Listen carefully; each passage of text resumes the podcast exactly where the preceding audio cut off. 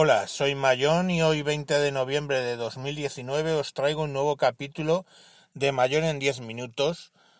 Viene siendo la continuación de cómo comprar en España un Chromebook con algunas cosas que se me han ocurrido después que tenéis que tener en cuenta y algunas eh, informaciones que me han pasado lectores o oyentes. 20 eh, de noviembre. ¿Habrá algún despistado en el Valle de los Caídos? No sé, alguno habrá. Bueno, tonterías aparte, os, os cuento. Primero, eh, corrección primera. Eh, la web de CTL es es.ctl.net. Pondré el enlace en los comentarios. De, he estado mirando y bueno, pues tienen, como os dije, uno rugerizado y otro sin rugerizar, eh, bastante majos, eh, con, con las CPUs estas N3000 y algo, mm, no está mal. Y luego tienen unos, unos Chromebooks, pero bueno, es lo que hay.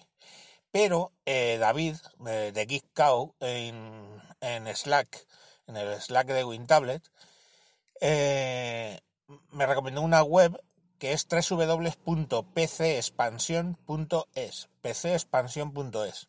Vale, pues en esa web hay un montón, un montón de eh, Chromebooks con teclado en castellano, productos españoles de las, de las casas, de Acer, de HP, de todos. Y bueno, los precios, pues un poco más, más caros, algunos que la importación, pero bueno, lo estás comprando en España con tu teclado en español y con garantía española, dos años, etcétera.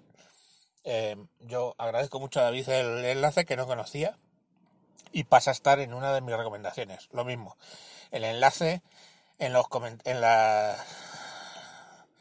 en la descripción del capítulo. Más, una cosa que se me ha ocurrido es que Vale, lo primero, cuando he visto todos esos PCs, digo, esos Chromebooks, perdón, en PC Expansion he dicho, hey, a ver si vamos a eh, tener un problema porque sean muy antiguos.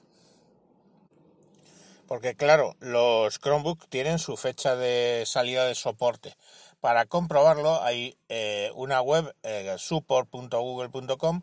Os dejo un enlace concreto hasta llegar a comprobar la fecha de salida de servicio de los Chromebooks de distintos modelos y por lo que he visto estos de PC Expansion son modelos de Chromebook del año 18 o del año 19 porque caducan en el 24 o en el 25 o sea que muy bien vale no son modelos muy antiguos. Por lo menos los que he comprobado. En cualquier caso en cualquier web que tú lo veas un, uno pues coges el modelo te vas a esta página que os voy a poner en los comentarios en la descripción perdón del capítulo y lo comprobáis. Y la segunda comprobación, y con esto termino, que podéis hacer es si soportan eh, apps de Android. Eh, es lo, vamos, es lo mínimo que recomendaría, ¿no? Decir que, vale, eh, todo, yo uso mayoritariamente web apps, ¿vale? Pero, pero es recomendable lo de, lo de Android.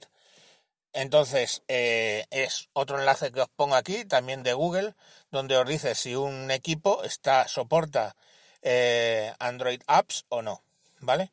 Y luego, sobre el soporte de Android, de Linux, de aplicaciones Linux, pues sinceramente está en beta, punto número uno, y punto número dos, en Google, ni en Support, ni en ningún sitio he encontrado una lista dada por Google, no por Shataka o por su padre, sino una lista oficial, igual que las otras dos anteriores, donde diga si tiene Linux o no tiene Linux. Entonces, bueno, pues eh, ya os digo que está en beta, pues tampoco es que sea muy recomendable.